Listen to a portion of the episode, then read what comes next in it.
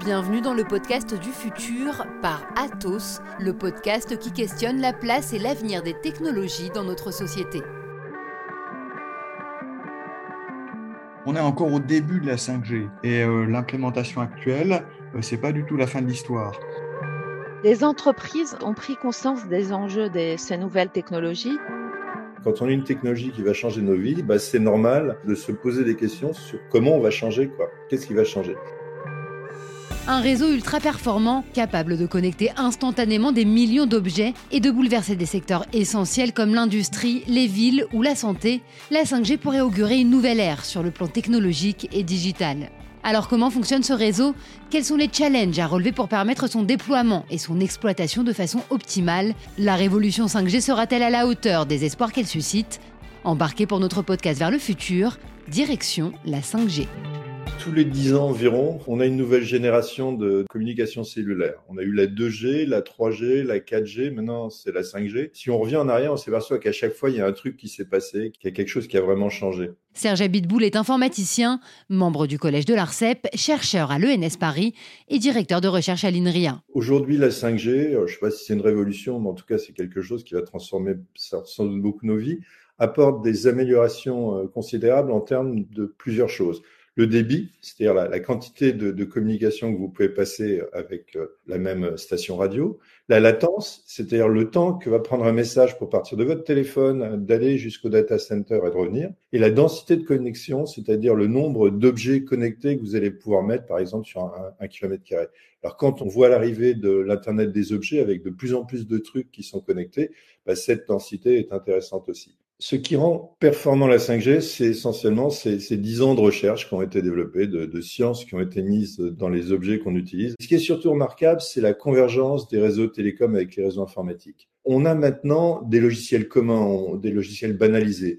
Et puis, il y a de nouvelles techniques qui sont, qui sont fantastiques, qui permettent, par exemple, de prendre un seul réseau et de le couper en tranches et, de faire qu'on peut balancer plusieurs réseaux sur la même tranche. Alors, vous allez me dire, à quoi ça sert? Bah, Ça sert que on a des utilisations qui sont différentes. Dans un, hôpital, on veut des, choses très sécurisées. Bon, on va utiliser une tranche très sécurisée.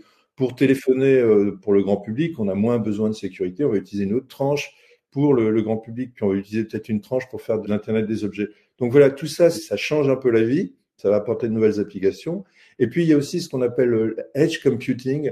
C'est ce qui fait qu'on va rapprocher les applications de l'utilisateur. C'est-à-dire que très près de, plus près de l'utilisateur, on va mettre des centres de données. Alors aujourd'hui, ce qui se passe le plus souvent, c'est que vous êtes avec votre application sur votre téléphone et puis vous allez causer avec un data center qui se trouve à très loin de vous. Donc le message, il faut qu'il aille jusqu'à là-bas, il faut qu'il revienne.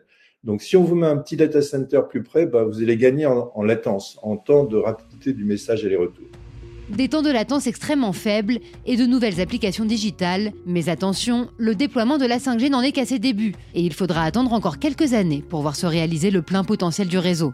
C'est ce que nous explique Alain Sibyl, physicien des ondes et professeur émérite à Télécom Paris dans les euh, générations de téléphonie euh, mobile. Une génération, ça dure à peu près 10 euh, ans. Dans sa mise en œuvre, depuis le début, jusqu'au moment où elle est stabilisée. Donc on est encore au début de la 5G et euh, l'implémentation actuelle, euh, c'est pas du tout la fin de l'histoire parce que la 5G actuelle, euh, c'est des greffons radio qui sont simplement rajoutés à un cœur de réseau qui est le cœur de réseau 4G. Et le cœur de réseau 4G ne, ne met pas en œuvre ces modalités nouvelles dont je parle. Donc pour qu'elles puissent être opérées, eh bien, il faut qu'il y ait un cœur de réseau 5G et les opérateurs actuellement n'ont pas encore mis en œuvre ces cœurs de réseau. D'une part parce que la normalisation, euh, toutes ces technologies, les reposent sur des standards internationaux reconnus, acceptés par les équipementiers, bien évidemment. Donc, euh, ce sont des normes qui continuent à évoluer d'ailleurs. Et donc, il y a un décalage dans le temps entre la disponibilité des fréquences, les greffons radio dont je parlais, et le cœur de réseau radio, puisque on appelle des releases la release 17 n'est même pas encore complètement euh, finalisée, c'est en train de se faire. Et donc, tout ça prend un petit peu de temps. Et en plus, ça prend du temps aussi parce que les équipementiers, ils doivent investir beaucoup, parce que euh, mettre en place euh, ce cœur de réseau 4G, en plus des greffons radio, donc les stations de base dont je parle, c'est quand même de l'argent. Donc, ça se met en place petit à petit et progressivement. Donc, ce n'est pas encore le cas. Les opérateurs n'ont pas tous le même rythme d'ailleurs à la fois de développement du réseau radio, donc que tout un chacun, auquel tout un chacun peut accéder, mais aussi de ce cœur de réseau. Donc, ce sont des choses qui vont se faire petit à petit.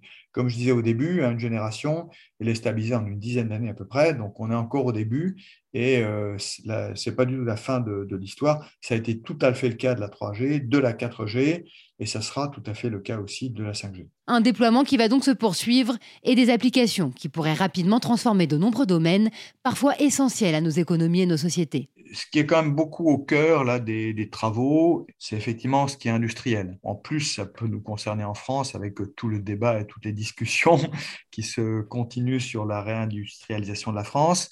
Mais la réindustrialisation de la France, il y aura bien sûr des personnes, des personnels techniques, des ouvriers, mais enfin, ce n'est pas l'industrie de, entre guillemets, de grand-papa. Mmh. Donc, c'est une industrie qui est très technologique aujourd'hui, euh, qui repose beaucoup sur des machines, des équipements qui sont complètement robotisés complètement informatisés. Et il faut évidemment de la fiabilité, il faut une forte réactivité dans un certain nombre de, cas. Il faut éventuellement des réseaux privés virtuels qui font, sont, font aussi partie de choses qui peuvent être apportées par la 5G dans ce contexte-là. Et là, vraiment, euh, toutes les particularités de la 5G, elles sont importantes pour porter cette fiabilité, cette euh, faible latence. L'industrie s'informatise de façon extrêmement importante. On parle par exemple de jumeaux numériques. Donc, euh, on, aura des équipements industriels, mais euh, il y aura de la maintenance, de la maintenance prédictive, évidemment de l'intelligence artificielle qui va progresser un peu à tous les niveaux. Bon, la 5G, euh, fait partie des technologies un petit peu cœur euh, qui permettront un développement de tout ça, un développement progressif et, harmonieux.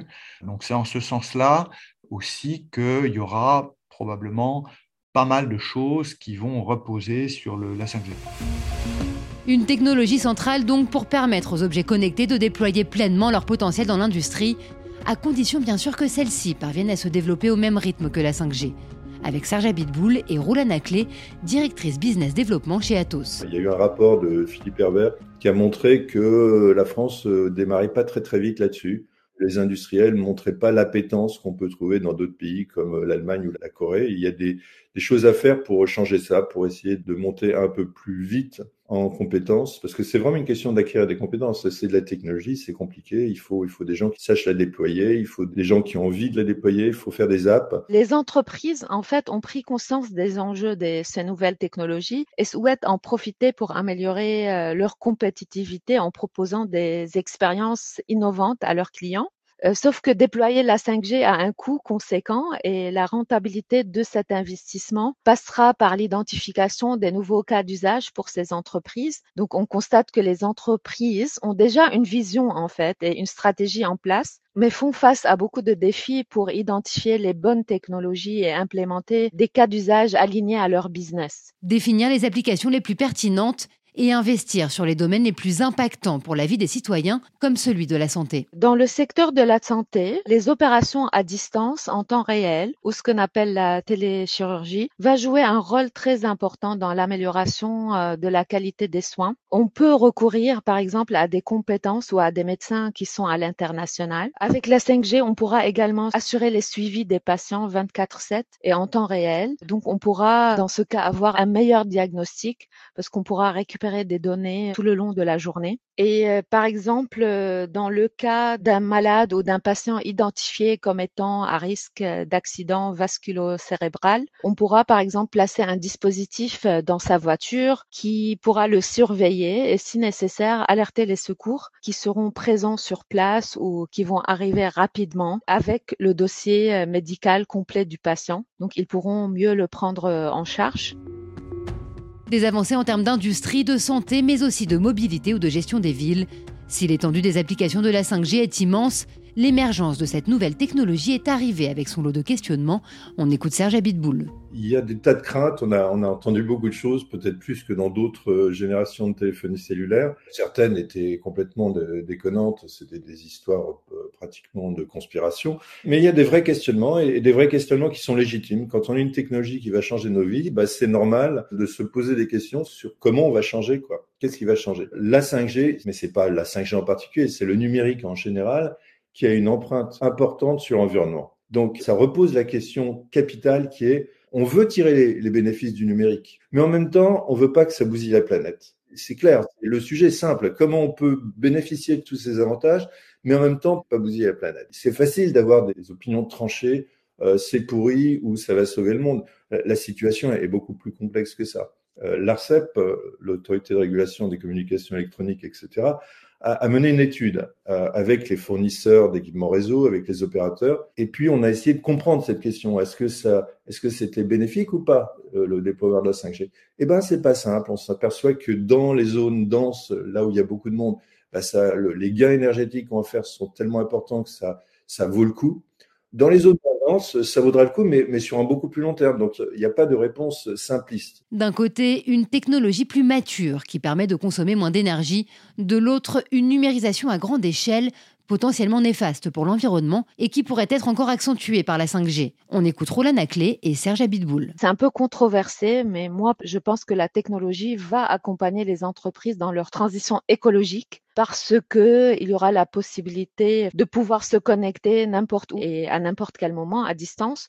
Donc ça va permettre d'offrir une alternative au déplacement, donc limitant ainsi euh, le gaz à effet de serre euh, généré par les moyens de transport. Et comme on va pouvoir euh, avec l'intelligence artificielle gérer les ressources en temps réel, donc on va pouvoir euh, éviter le gaspillage en optimisant la consommation d'énergie et des ressources. Donc notamment, par exemple, dans l'agriculture, les applications et les technologies qu'on utilise, en fait, qu'on peut utiliser avec euh, la 5G peuvent contribuer à l'utilisation intelligente et durable des ressources et ainsi on peut minimiser euh, l'impact sur l'environnement. Donc irriguer quand il faut, euh, mettre des engrais quand il faut. Donc tout ça, il pourra être contrôlé par des applis et des données en temps réel. Il faut surtout insister sur le fait que là, il s'agit de technologie, de science que c'est des choses qui, euh, qui suivent essentiellement les progrès dans des laboratoires de recherche euh, académiques, dans des laboratoires de recherche industrielle, et que c'est ça le vrai sujet, et que donc euh, il y a un véritable sujet de continuer à avoir des jeunes très bien formés qui soient capables d'alimenter ces laboratoires pour voir comment on peut au mieux utiliser ces nouvelles technologies pour profiter des effets positifs du numérique. Alors que le réseau commence tout juste à se déployer, il revient désormais à ceux qui inventeront ces applications, entreprises et chercheurs, acteurs publics et privés, de tirer tous les effets positifs de la 5G pour l'environnement, pour l'économie et pour nos sociétés.